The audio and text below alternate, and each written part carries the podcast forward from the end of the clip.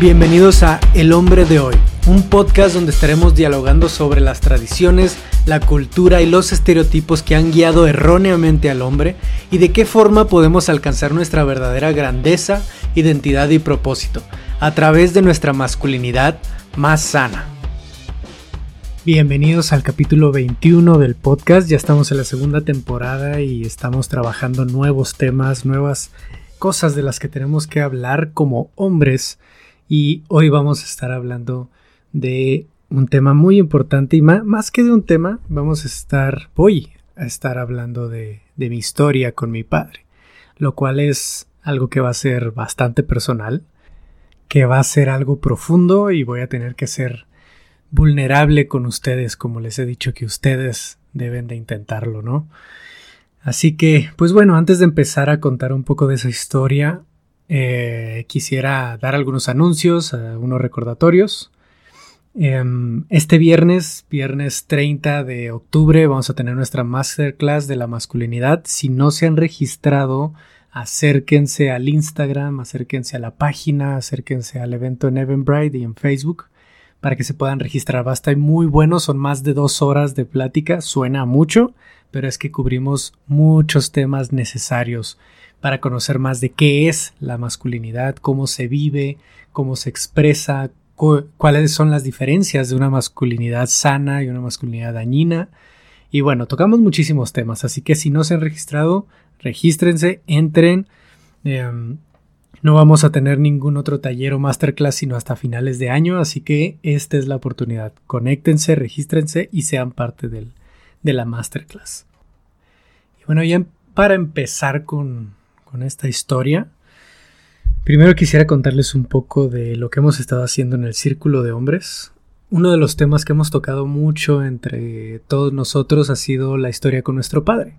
Uno de los temas que tocamos a lo largo del año en el trabajo del círculo es cuál es la relación que tenemos con nuestro padre y cómo podemos estar trabajando en ella. Y algo que hemos visto mucho es que la mayoría de las historias con nuestros padres siempre tienen un pero, siempre tienen un sí, mi padre me enseñó esto, me enseñó el otro, estuvo ahí para mí, pero tal vez no fue emocionalmente, no estuvo emocionalmente disponible. O tal vez me hubiera gustado que me abrazara más, tal vez me hubiera gustado que me apoyara en mi carrera o incluso en mi orientación sexual. Hay muchas historias que tienen un pero y, y es algo de lo que debemos de hablar, porque esas necesidades que no fueron cubiertas en nuestra relación con nuestro padre se reflejan cuando somos adultos en nuestra masculinidad por el ejemplo que tuvimos de, de, ese ejemplo principal de masculinidad con el que vivimos o no en algún momento. Puede que ni siquiera hubiera estado presente y nuestro ejemplo fue alguien más, ¿no? Algún tío, un abuelo o un mentor en nuestra infancia. Y bueno, menciono esto para que tengamos un poco más de contexto de que este tipo de historias, la historia que tenemos como hombres con nuestro padre, es muy importante.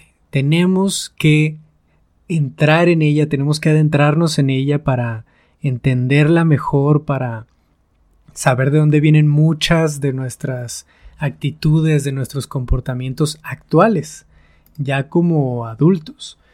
Hay un montón de cosas que hacemos hoy en día en, ya sea, no importa la edad que tengas, pero hay muchas de las actitudes que, que haces hoy en día, hay muchas de las, de las características que tienes en tu forma de expresarte, en tu forma de relacionarte, sobre todo en pareja, que has traído de la relación y del ejemplo que tuviste con tu padre. Esto específicamente para los hombres.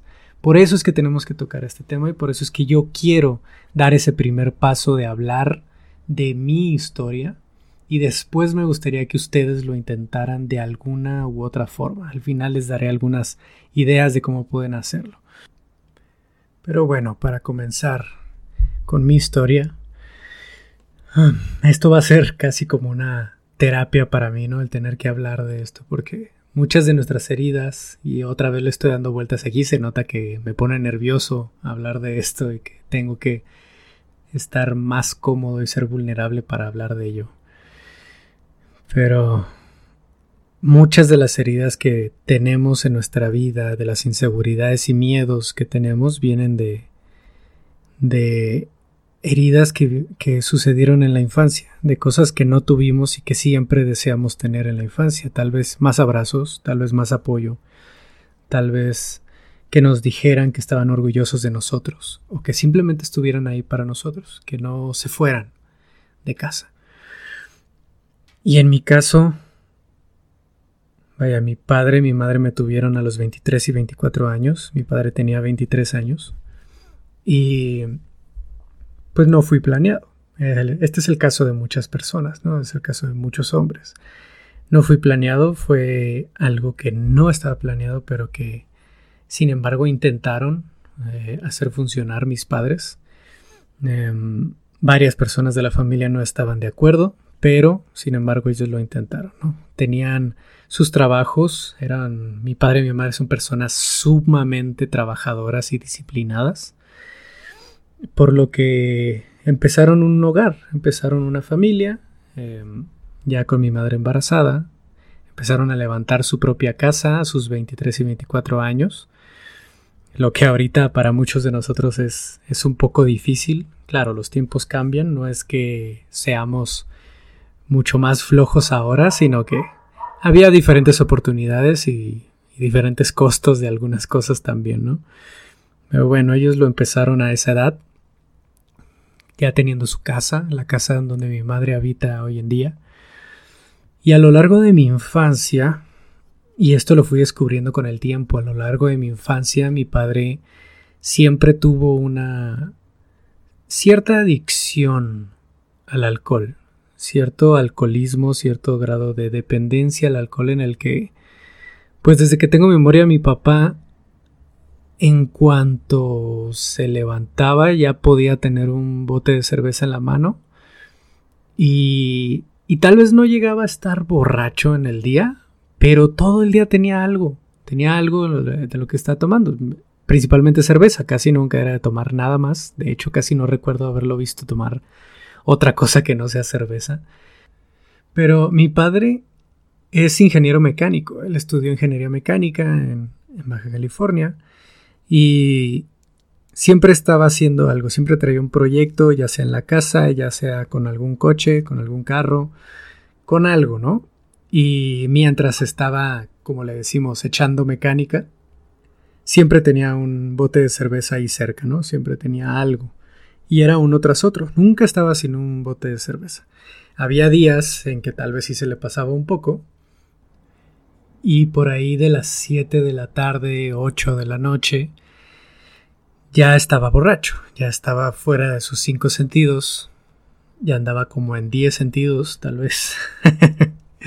Pero sí recuerdo, tengo recuerdos esporádicos, tengo como flashbacks, algunas partecitas de recuerdo de cuando yo tenía 6, 7 años, en el que mi padre andaba muy risueño o andaba un poco extraño, un poco intenso en la forma de tratar a las personas, tal vez un poco más reactivo. Mi padre nunca me golpeó más que una vez para como castigo, Em, fueron unos cintarazos bien dados. Eh, y fue una única vez en mi vida. La, la, única vez que llegó a ponerme las manos encima y fue a modo de disciplina, ¿no? No lo estoy justificando, no estoy de acuerdo con ese tipo de disciplina. Sin embargo, sí tengo que, que decir que él nunca fue un padre golpeador, ni conmigo ni con mi madre.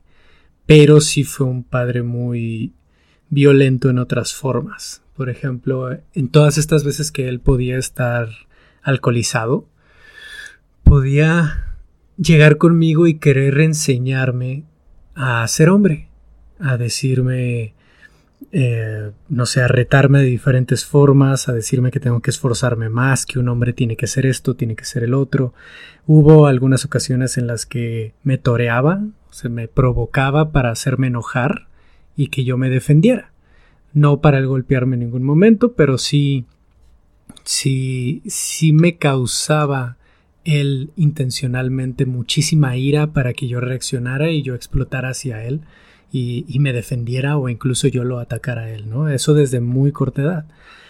Así que, bueno, eso desencadenó en mi, en mi adolescencia bastantes ataques de ira, bastantes problemas con el enojo en el que terminaba explotando, en el que no, no aguantaba y me volvía totalmente reactivo. Um, vaya, además de todo esto que, que estuve viviendo por el tema del alcohol en mi padre, hasta años después me llegué a enterar que toda mi infancia y desde que mi madre estaba embarazada, él también consumía cocaína. Él también tenía una adicción a, las drogas. Y eso yo no me enteré sino hasta bastante más adelante. Pero bueno, antes de tocar ese tema, por ahí de los 9, 10 años fue que mi padre empezó a no llegar a casa. Más o menos yo tenía 10 años cuando él dejó de llegar a casa. Y... Y pues me empezó a extrañar, empezó a ser complicado para mí, tal vez no lo entendía, pero sí me daba cuenta. Aunque digamos que ah, los niños no se dan cuenta de cuando los papás se están separando o algo así, los niños se dan cuenta de todo. Yo me di cuenta de todo hasta en mis 10 años, aun cuando yo tenía 10 años. Y fueron tres años, de mis últimos años de, de primaria y los primeros de secundaria, en los que mi padre estaba totalmente ausente y hasta los 13 años supe y me comunicaron que se estaban divorciando, que se iban a separar. Eso fue bastante difícil para mí. De alguna forma me lo tragué y dije, está bien, yo ya me lo veía venir porque mi padre ya no está en casa y demás. Recuerdo alguna plática con mi madre en la que incluso le dije, ya, ya me la solía, ya, ya tiene una idea, porque mi padre ya no está aquí desde hace mucho. Y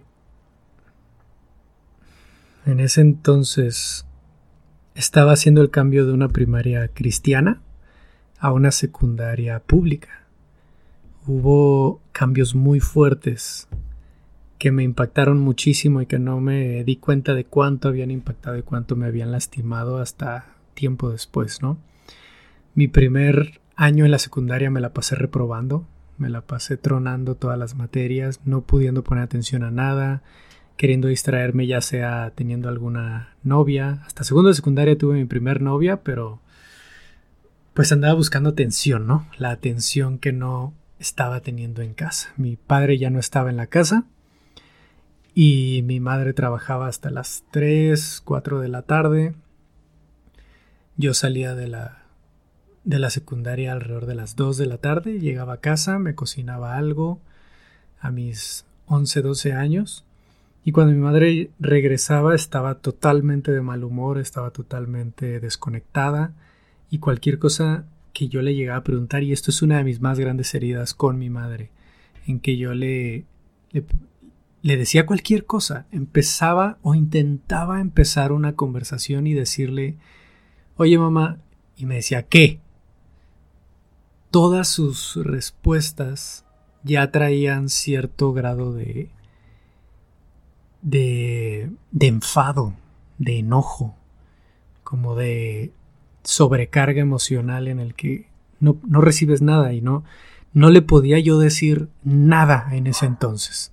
Y aún me causa cierta, cierto dolor, pero también cierto coraje recordarlo de, de que siempre pensaba, siempre en mi cabeza estaba esa voz que decía, es que no le puedo decir nada, es que ni siquiera le puedo decir, oye mamá, para contarle algo, para pedirle algo, para preguntarle algo, porque su respuesta siempre era hostil, siempre era fuerte, siempre era cortante. Hasta, y ya lo dije varias veces en este capítulo, hasta tiempo después me di cuenta que era porque estaba sufriendo, porque estaba rota totalmente, porque estaba pasando por algo sumamente complicado. Se las tenía que estar viendo sola, Totalmente era la primera de la familia divorciada. En mi familia hay muy pocas personas divorciadas y mis padres eran la primera familia divorciada en mi familia. Así que había un montón de, de culpa, de vergüenza, de ganas de no hablar al respecto. Y mi, mi, madre lo estaba llevando por su cuenta, ¿no? Y eso me llevó a mí a llevarlo por mi cuenta. En todo este tiempo, eh, yo tuve una hermana, yo tengo una hermana de cuatro años menor que yo. Ella pues era bastante menor que yo en ese entonces. Yo tenía mis 13 años y ella tenía 9. Y a mi hermana también le tocaron muchísimas cosas, porque pues ella tal vez no entendía tan bien lo que estaba pasando, era más pequeña. Mi hermana desarrolló un rencor muy fuerte contra mi padre durante esos años y yo intenté perdonarlo de muchas formas.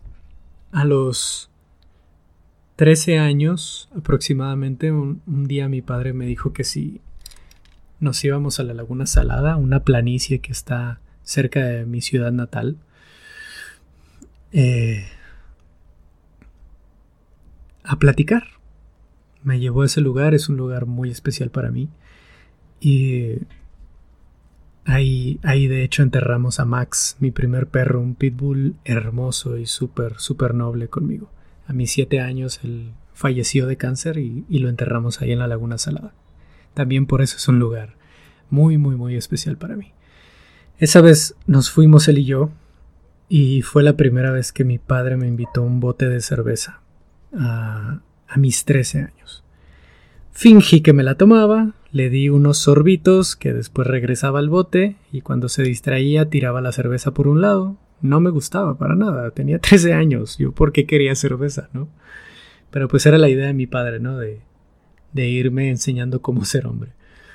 Em, en e, esa ocasión fue cuando mi padre me contó que yo tenía un hermano, un medio hermano, de tres años. Un medio hermano que ya tenía tres años cuando yo tenía trece. Y me hizo todo el sentido del mundo. Cuando yo tenía 10, él empezó a dejar de ir a casa. Él estaba teniendo otra familia. Estaba empezando una nueva familia. Tal vez no planeado, tal vez no sé. Pero había algo más, más algo más que nuestra familia, ¿no? Y esa vez cuando él me contó todo esto, yo lo Dejé de lado cualquier rencor que yo podía sentir por él, dejé de lado toda idea de, de que él era el culpable, que lo iba a culpar a él y que yo me iba a agarrar contra mi padre. No, dejé todo eso de lado y lo que le pedí fue quiero conocer a mi hermano, quiero estar ahí para mi hermano. Mi padre se sorprendió mucho porque no se esperaba esa reacción. No se esperaba que su hijo de 13 años se enfocara en su medio hermano, más que en el dolor que estaba viviendo por saber que su padre tenía otra familia.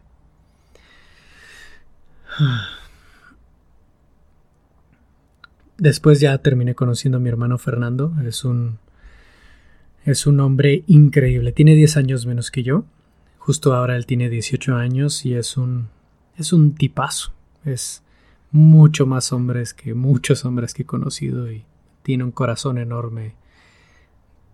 No, es, es increíble ese muchacho. Y ya estoy hablando como un anciano. Después de esa ocasión en que hablé con mi padre, empecé a desarrollar ese rencor, ya que según yo había perdonado a mi padre, pero empecé a desarrollar todo ese rencor. Mi padre empezó a querer buscar perdón en sus hijos, a querer buscar conectar ahora sí con nosotros y a lo largo de toda mi preparatoria y universidad mi padre me marcaba, nos marcaba a mi a mi hermana y a mí, nos llamaba a las 3 de la mañana borracho para decirnos que nos quería, que nos extrañaba, que nos amaba. ¿Y qué hacíamos nosotros? O al menos qué hacía yo pues la mayoría de las veces escuchaba dos, tres palabras y le colgaba. No me esperaba que me dijera nada más, simplemente yo le colgaba. Muchas veces él me habló llorando y le colgaba.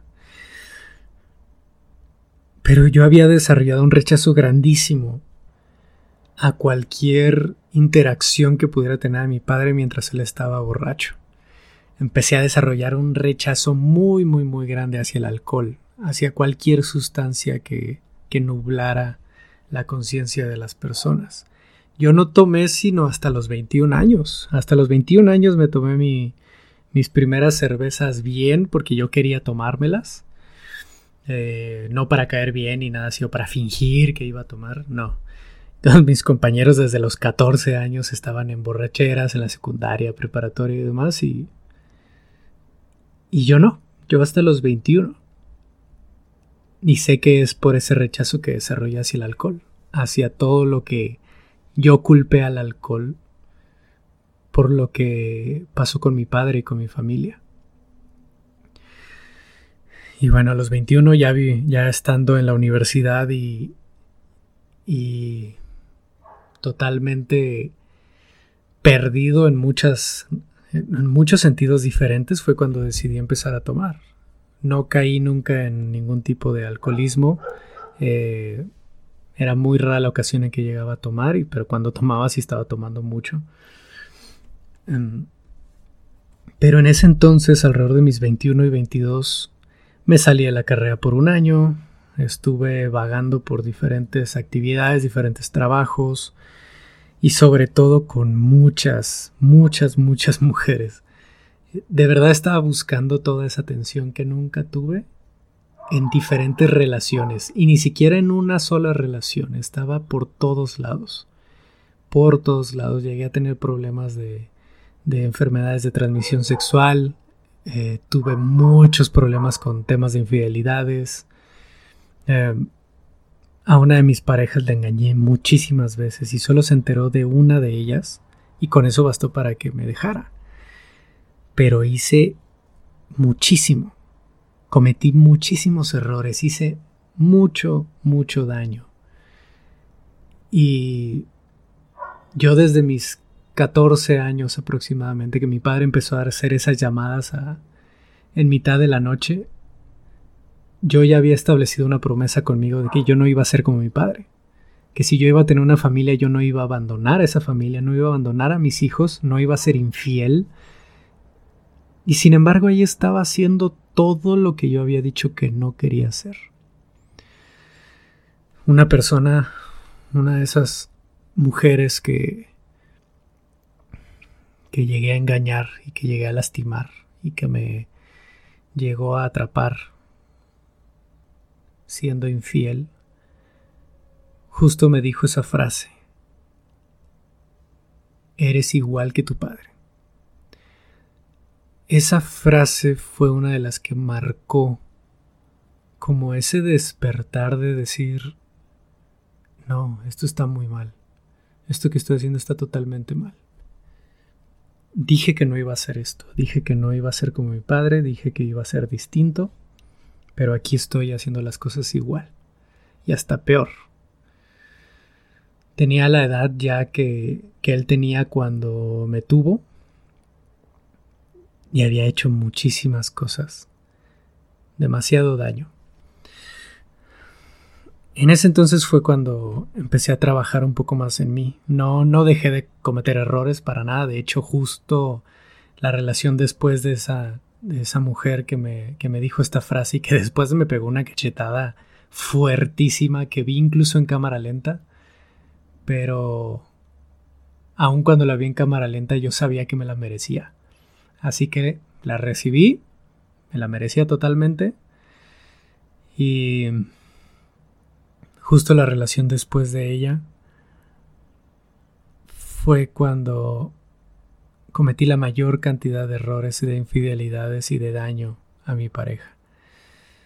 Justo cuando ya había dicho esto no está bien, esto no está bien, pero no sabía ni cómo trabajarlo, sabía que estaba haciendo ya las cosas mal, eso me generó todavía más culpa, más vergüenza de mí mismo, más rechazo hacia mi forma de buscar esa atención y caí más fondo todavía, más al fondo. Empecé a tener noches en que de verdad me ponía muy mal con alcohol, en que empecé a fumar mucha más marihuana, estaba no fue mucho tiempo, pero pero sí empecé a depender un poco de, de sentirme bien a través de ello. Y sobre todo con las mujeres, empecé a tener muchos wine nights muchas, muchas relaciones de una noche, muchos encuentros de una noche, no, no sé cómo traducirlo, no me acuerdo muy bien. Em, Pero empecé a hacer, a desconectarme totalmente, empecé a, estar con personas que de verdad ni siquiera me atraían tanto, que, que simplemente era como para, entre comillas, liberar algo, para desestresarme, no sé.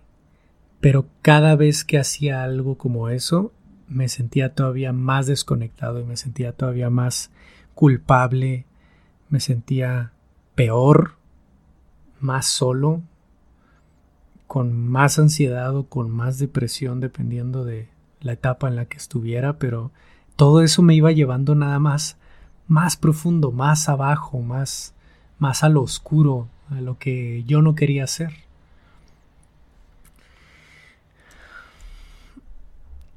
Ya habiendo empezado todo este trabajo, sí me tomó un par de años empezar a, a cambiar de verdad, empezar a, a decir no a todas esas actitudes y todas esas acciones que me lastimaban muchísimo a mí, lastimaban muchísimo a otras personas.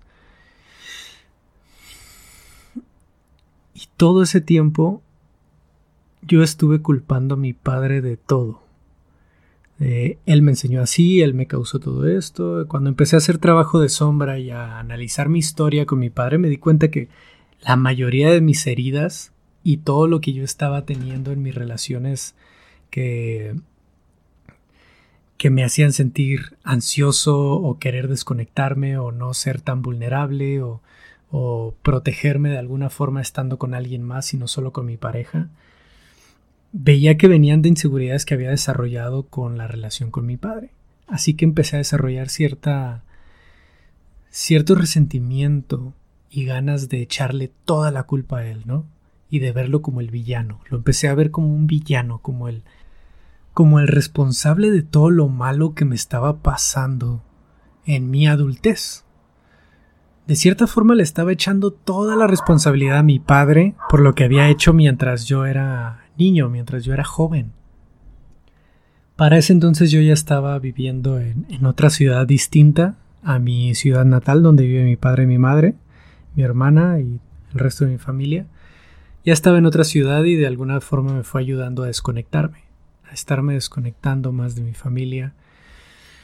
Y por varios años yo le eché la culpa a mi padre de todo y lo vi como un villano, aun si no era consciente totalmente de, de, ello, porque yo decía, no, yo ya perdoné a mi padre, yo ya solté todo eso, sí hizo las cosas mal, pero pues aquí estoy, ¿no? Aquí estoy para él y lo quiero, lo amo. Pero no, ese ese, ese inconsciente, esa sensación inconsciente de, de rencor hacia él ahí estaba. Y se notaba totalmente cuando iba yo a, a mi ciudad a, a, verlo, a ver a mi familia, cómo, pues no, no me daba cuenta en ese entonces, pero yo le sacaba la vuelta a verlo. Era muy poco lo que yo me esforzaba para poder hacer tiempo para ver a mi padre.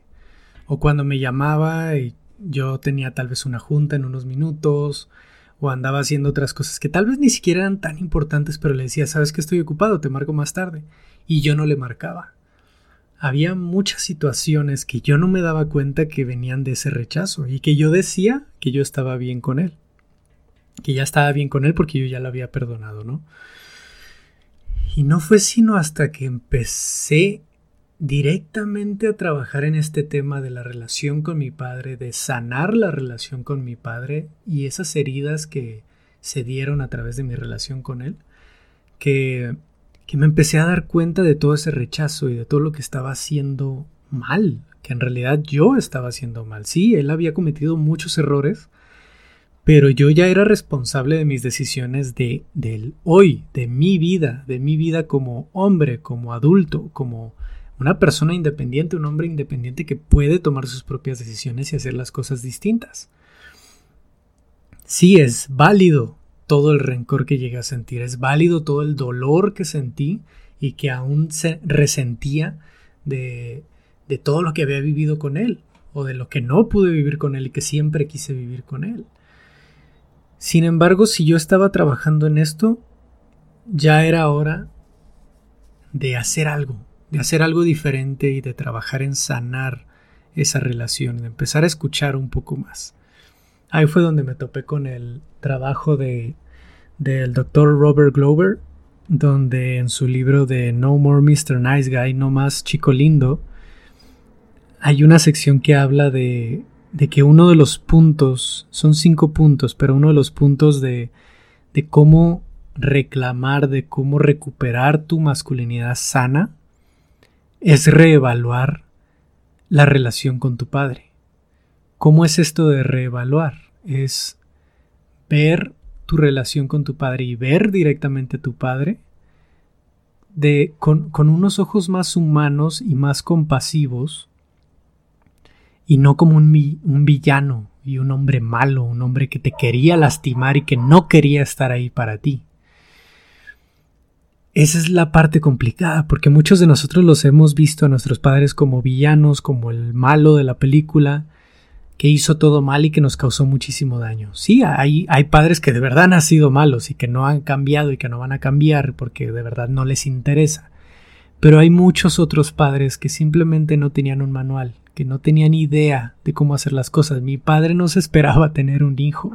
Mi padre no planeaba tener un hijo y sin embargo estuvo ahí los primeros años, no lo estoy justificando, pero estuvo ahí los primeros años. Él estaba ya sufriendo de dos adicciones a las drogas y al alcohol y no estaba preparado para tener un hijo. Así que empecé a revaluar eso, empecé a hacerme algunas preguntas que muchas de ellas no supe responder porque no había permitido tener esa, no me había permitido yo tener esa cercanía con mi padre.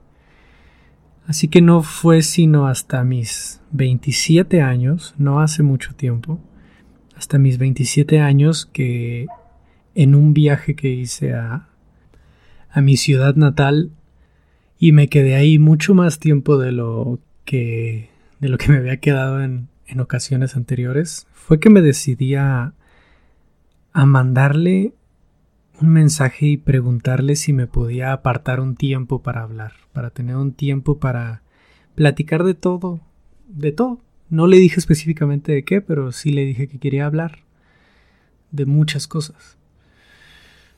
Y mi sorpresa fue que no fue, no, no rechazó de ninguna forma esa petición que yo le hice. Lo que él hizo fue quitar todos los pendientes que tenía alrededor de ese momento que yo le estaba pidiendo para estar totalmente concentrado en mí, para poder darme todo el tiempo que yo necesitara y, toda la atención que, que yo le estuviera pidiendo. De verdad se esforzó, de verdad es un esfuerzo, un esfuerzo grandísimo para que cuando yo llegara ahí a su casa, todo estuviera listo para que nosotros tuviéramos nuestro tiempo juntos. Eso me enseñó algo bien, bien, bien grande. No era él el que estaba rechazándome todos estos años. Tal vez cuando yo era pequeño sí, se fue, fue un padre muy ausente, pero muchos otros años yo fui el que estuvo rechazando esa conexión, el que estuvo rechazándolo y y colgándole y no, no escuchando lo que mi padre tenía para decir. Y, y es válido, me dolía muchísimo. Pero yo lo veía como un villano y no como un padre que estaba ahí esperando a que yo le regresara la llamada después de haberle dicho que estaba ocupado. Estaba ahí esperando esa llamada. Él estaba esperando que yo le regresara la llamada y pudiéramos hablar. Él siempre tuvo la puerta abierta. Por muchos años. Hubo una etapa en la que no supo tenerla abierta, en la que no supo cómo hacer las cosas. Está bien. Es un humano.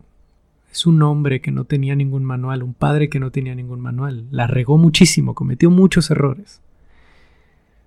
Pero por muchos años él tuvo la puerta totalmente abierta y solo estaba esperando a que yo pudiera cruzar y encontrarme con él. En el momento en que llegué a su casa y nos sentamos con una cerveza, claro, y unas muy buenas tostadas de ceviche. Él empezó a hablar. Yo ya traía mi guion, yo ya traía mis preguntas armadas, yo ya traía todo lo que le quería preguntar y saber de él, de su historia, No tuve que hacerle ni una sola pregunta. Él empezó a hablar. Él se soltó, él lloró, él se rompió enfrente de mí, me pidió perdón y me confesó que tenía mucho miedo. Que tenía mucho miedo de estar solo y tenía mucho miedo de perder a su familia y a quienes él ama, y sobre todo mucho miedo de perder a sus hijos.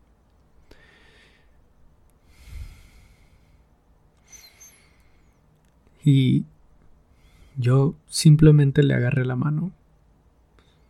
La apreté muy fuerte y le dije que quería estar para él, que no quería que sintiera que, que yo no lo aprecio, que yo no estoy ahí. Él me dio un ejemplo muy grande en ese momento de lo que era ser vulnerable y ser un gran padre, aun cuando había cometido tantos errores, de que se puede cambiar. Sí, tiene algunas ideas todavía que, que tal vez no concuerdo, pero me ama. En verdad es un padre que ama a sus hijos. Aun cuando sus hijos lo rechazan y lo rechazan y lo rechazan. Sí me sentí mal conmigo por haber tenido mi puerta cerrada tanto tiempo creyendo que yo era mejor que él, creyendo que por yo estar trabajando en mi masculinidad y, y demás yo era un mejor hombre que mi padre. No lo estaba haciendo. No lo estaba haciendo porque ni siquiera le estaba permitiendo acercarse y ser escuchado. Y él sí, él me estaba esperando. Después de esa conversación con él, sentí que un peso gigantesco se quitó de encima. Me sentí muy ligero, mucho más ligero. Y eso... Y eso no lo puedo empatar nada más. La verdad es que es un punto cumbre en mi vida, es un punto hermoso, es un recuerdo hermoso de mi vida con mi padre que tal vez no tuve cuando era pequeño que quise tener cuando era pequeño. Pero lo tuve ahora y lo valió totalmente. Y atesoro ese momento con todo mi corazón y voy a esforzarme muchísimo porque ese ejemplo que él me dio lo puedo reproducir yo también con mis seres amados, con mi pareja, con mis hijos eventualmente ese amor incondicional que me mostró mi padre cuando le abrí la puerta y me permití verlo como algo distinto de un villano. Y lo vi como un hombre imperfecto que estaba haciendo todo lo posible con las herramientas que tiene, con las pocas herramientas que tiene para ser padre y para ser hombre. Por eso yo los quiero invitar a todos todos los hombres principalmente. No importa cuál sea tu creencia, no importa cuál sea tu orientación, no importa cuál sea tu idea de cómo deben ser las cosas. Tu relación con tu padre es muy importante. Y si tienes esa oportunidad de dar un paso adelante para acercarte a él, y conocerlo más y escuchar su historia, porque yo, lo que yo hice con mi padre en esas cuatro horas que estuvimos hablando fue escucharlo, escuchar su historia. Y todo, todo, todo me hizo sentido. Todas sus inseguridades, todo su dolor, todas sus ganas de atención, todos su, sus vicios, todas sus adicciones, todo tuvo sentido. En verdad, no para justificarlo, pero sí para darme cuenta y tener la compasión de que él había sido herido, igual que yo. Y todas esas adicciones y todos esos errores era buscando alivio, buscando alguna medicina para ese dolor.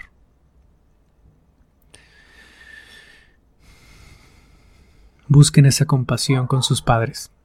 Busquen esa compasión en la relación con su padre porque Por experiencia se los digo, el tenerle compasión a ese hombre que tanto nos pudo haber herido y verlo como un hombre imperfecto, un hombre humano que puede cometer errores, les va a permitir a ustedes mismos verse también como humanos, como como un hombre que puede cometer errores. Se van a perdonar mucho más fácil a ustedes mismos. Como les dije ahorita, se los digo por experiencia, porque después de esa plática empecé a ser más compasivo conmigo también.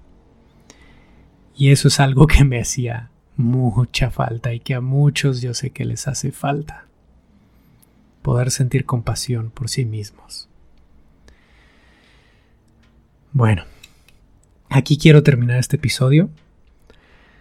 No suelo ponerme muy emotivo al micrófono pero creo que es necesario de vez en cuando contar nuestras historias, abrirnos y, y dejar que otros puedan identificarse, resonar con lo que dices y con lo que has vivido, para que en sus vidas también esto pueda ser de ayuda y pueda ser una herramienta. Espero esto les sea de mucha ayuda, espero esto les, les haga sentido y si quieren hablar al respecto acérquense conmigo. Les voy a dejar una forma de contactarnos en la descripción de este capítulo para que se acerquen conmigo y podamos platicar al respecto. Si necesitas apoyo con ellos, si necesitas más herramientas de cómo acercarte con tu padre, cómo empezar a trabajar en esa relación y reevaluación de la relación con tu padre, acércate conmigo. Acércate y vamos a platicar de ello porque este punto es uno de cinco puntos que algunos expertos hablan para poder trabajar en nuestra masculinidad sana. Y es necesario. No podemos brincarnos este punto. Así que bueno, les mando un abrazo muy grande. Gracias por escucharme, gracias por estar aquí, por pasarse por este podcast, por querer trabajar en ustedes mismos. Compártanlo con otros hombres que puedan necesitar escuchar esto. Si eres mujer y estás escuchando esto, compártelo con los hombres en tu vida para que puedan empezar este trabajo y, tener apoyo al respecto. Que estén muy bien, que tengan muy lindo día, muy linda noche, muy linda vida en el horario en el que estén y nos estamos escuchando en el próximo capítulo. Adiós.